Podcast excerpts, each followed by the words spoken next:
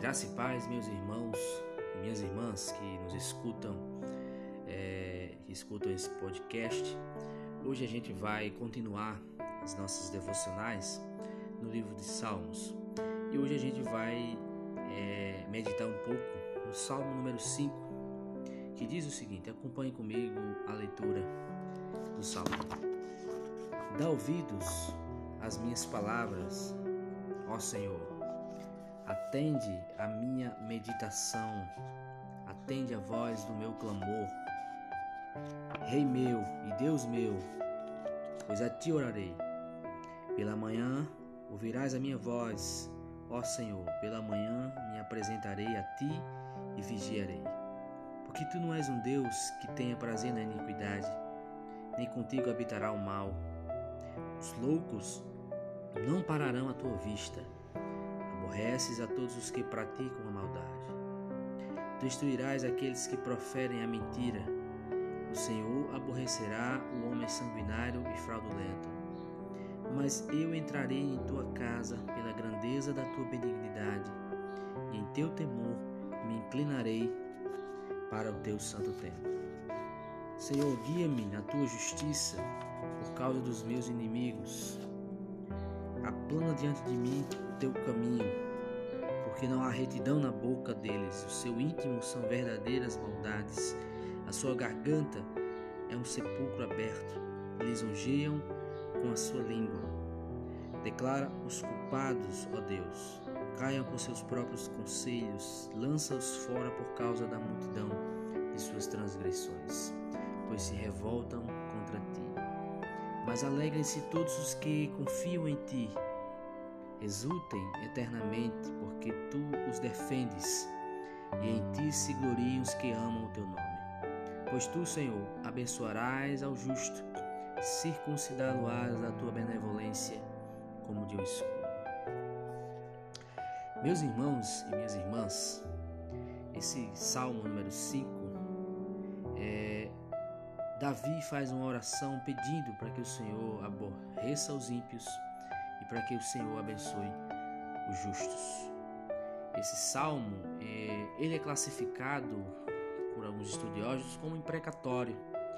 E nesse tipo de salmo, os autores parecem descrever um Deus de furor, né? que mal pode esperar para destruir os pecadores. É como se Deus fosse um tipo de é, ditador que estivesse sentado no trono é, esperando o momento certo para destruir os pecadores. Então parece retratar a si mesmos é, como pessoas em busca de uma vingança terrível contra seus inimigos. Mas é importante destacar, meus irmãos, que os salmistas eles não enxergam Deus, não veem Deus como um bárbaro, um valentão, um brinquedo e que não são capazes de perdoar. Não é dessa forma. É, há algumas lições que a gente irá aprender nesse salmo. Primeiro que os inimigos é, descritos são homens que se rebelaram contra o Senhor. E em alguns casos contra o rei ungido do Senhor. Então, nós entendemos pela palavra de Deus que Israel era o povo da aliança e Deus prometeu protegê-lo enquanto fosse obediente a ele. Então, quando os israelitas pediam que Deus tratasse seus inimigos com justiça, eles estavam apenas pedindo que cumprisse suas promessas na aliança. Né? Que Deus é amor, mas também Deus é luz e em sua santidade ele deve tratar do pecado, deve tratar com justiça é, e com retidão. Mas essa queda, a queda do homem, desde a queda do homem, né, é, o homem tem enfrentado esse, esse problema, né, que é o pecado. Esse problema que afeta toda a raça humana. Desde a queda do homem, em Gênesis 3, há uma batalha é, em andamento no mundo entre a verdade e as mentiras, a justiça e a injustiça, o certo e o errado, é, e não, que não se pode permanecer neutro nessa batalha. É impossível você ficar em cima do mundo. Ou você, ou você escolhe de, que, de qual lado você está, ou você simplesmente a sua escolha já é uma decisão. Ou você escolhe no lado da verdade, ou você escolhe a mentira. Ou você escolhe a justiça, ou a injustiça. Ou você escolhe o certo, ou você escolhe o errado. Então, aquelas pessoas que têm dificuldade em aceitar, é, como eu falei inicialmente, as imprecações desses salmos, é, é muito complicado, porque Jesus, em suas pregações, é, também fez isso. João Batista fez isso. Os períodos dos mártires, lá em Apocalipse 6, 9 11, também há algumas imprecações. Portanto, ninguém pode negar que esses servos de Deus eram cheios do Espírito e eles desejavam que a vontade do Senhor se cumprisse na sua vida.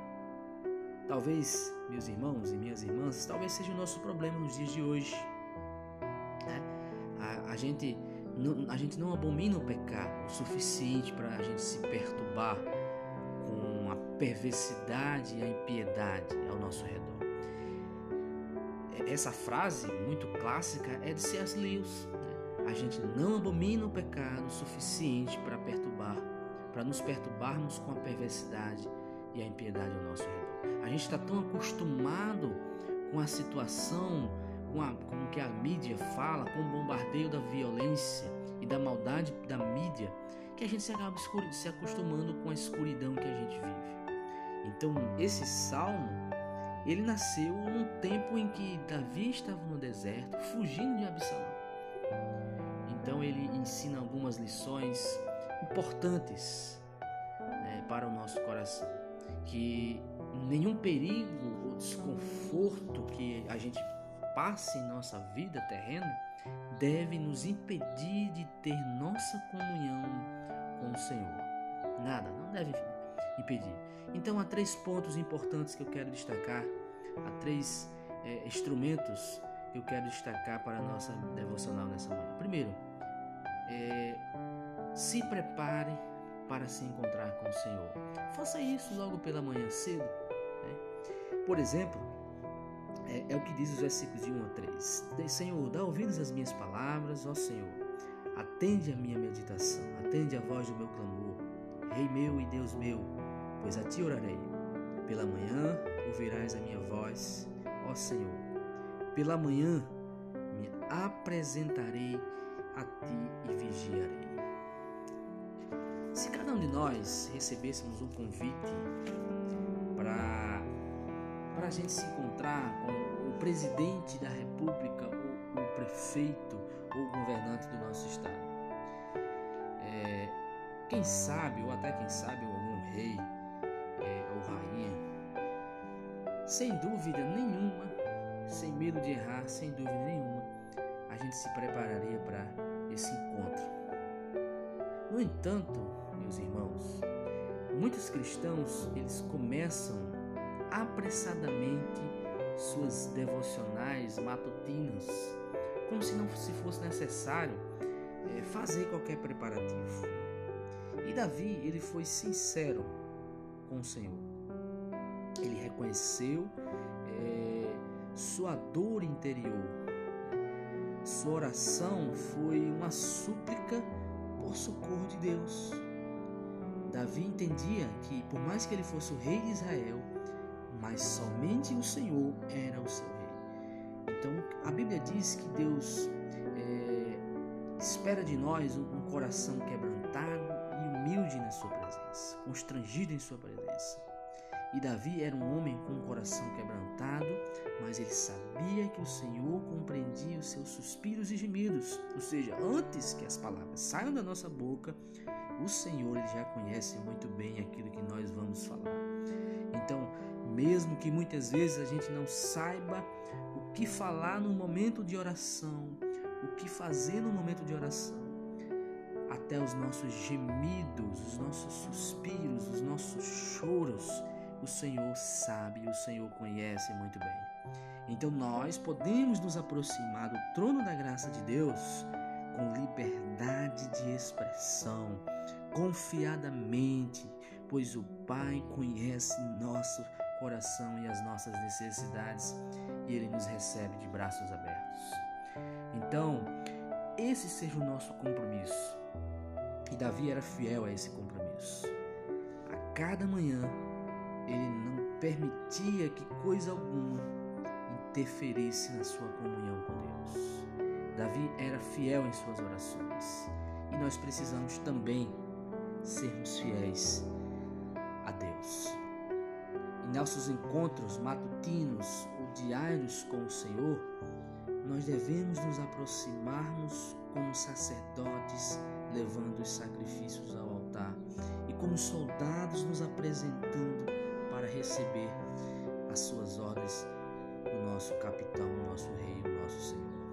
Então, em primeiro lugar, se prepare para encontrar com o Senhor. Esse é o primeiro ponto. O segundo ponto é se prepare e busque agradar ao Senhor. Deus, ele não tem prazer, meus irmãos, na perversidade. Ele, ele não permanece neutro diante do pecado. Se a gente muitas vezes ficamos em cima do muro, né, se nós ficamos neutros diante do pecado, Deus ele não permanece neutro. Ele, ele aborrece o pecado, ele abomina o pecado. É por, por isso que os pecadores rebeldes eles não podiam e não podem entrar na presença de Deus. Deus, ele se agrada daqueles que o temem, aqueles que lhe oferecem louvores sinceros, a fim de agradar a ele. Nós devemos primeiro ter fé. A Bíblia diz em Hebreus 11:6 que sem fé é impossível agradar ao Senhor. E é preciso nos identificarmos com seu filho, do qual ele se compraz. Então, quando ele diz, quando João Batista estava batizando, é, Rio Jordão, é, de repente uma voz bradou dos céus que disse o seguinte: Olha, esse é o meu filho amado em quem eu tenho prazer. Você já parou para pensar se Deus já falou isso de nós? Olha, é, esse é meu filho que eu tenho prazer. Esse é meu filho que eu tenho amado. Mas não devemos nos enganar, meus queridos irmãos, que para que isso aconteça precisamos nos afastarmos do pecado. Deus, ele ama um mundo de pecadores perdidos. João 3,16. Por isso ele enviou seu único filho como Salvador do mundo. Jesus morreu na cruz pelos pecados do mundo. E o convite à salvação estende-se a todos os que creem e os que aceitam. Essas são as vastas dimensões da graça e do amor de Deus. No entanto, meus queridos irmãos, essa verdade gloriosa do amor de Deus, isso não abomina e não muda o fato de que Deus abomina o pecado e castiga os, pecadores. Ele não tem prazer algum nessas pessoas e elas não podem habitar com Ele nem se colocar diante dele no estado em que se encontram hoje. É preciso que haja uma mudança de vida, é preciso que a comunhão com o Pai seja restabelecida. E essa comunhão só pode ser restabelecida através do sacrifício de Jesus. A Bíblia diz que ele aborrece os homicidas e mentirosos, e se não crerem em seu filho, ele os destrói. Versículo 6. Destruirás aqueles que proferem a mentira, o Senhor aborrecerá o homem sanguinário e fraudulento. Então, meus queridos irmãos, o Senhor espera que aqueles que amam, que o amam, também amem e aborreçam as mesmas coisas que ele aborrece. É isso que nós devemos fazer.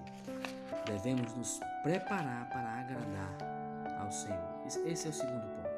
O último ponto que eu quero destacar para encerrar a, a nossa devocional é que devemos nos sujeitarmos ao Senhor. Isso está nos versículos de 7 a 12.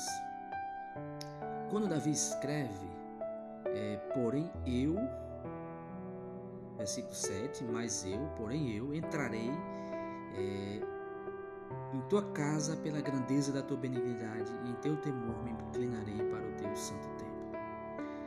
Davi faz um contraste de si mesmo com os perversos que se rebelaram é, contra o rei, contra o Senhor. E Davi, ele está lá naquele momento para orar e fazer três pedidos. Primeiro, pedir orientação. Versículo 8: Senhor, guia-me na tua justiça por causa dos meus inimigos. Aplana diante de mim o teu caminho.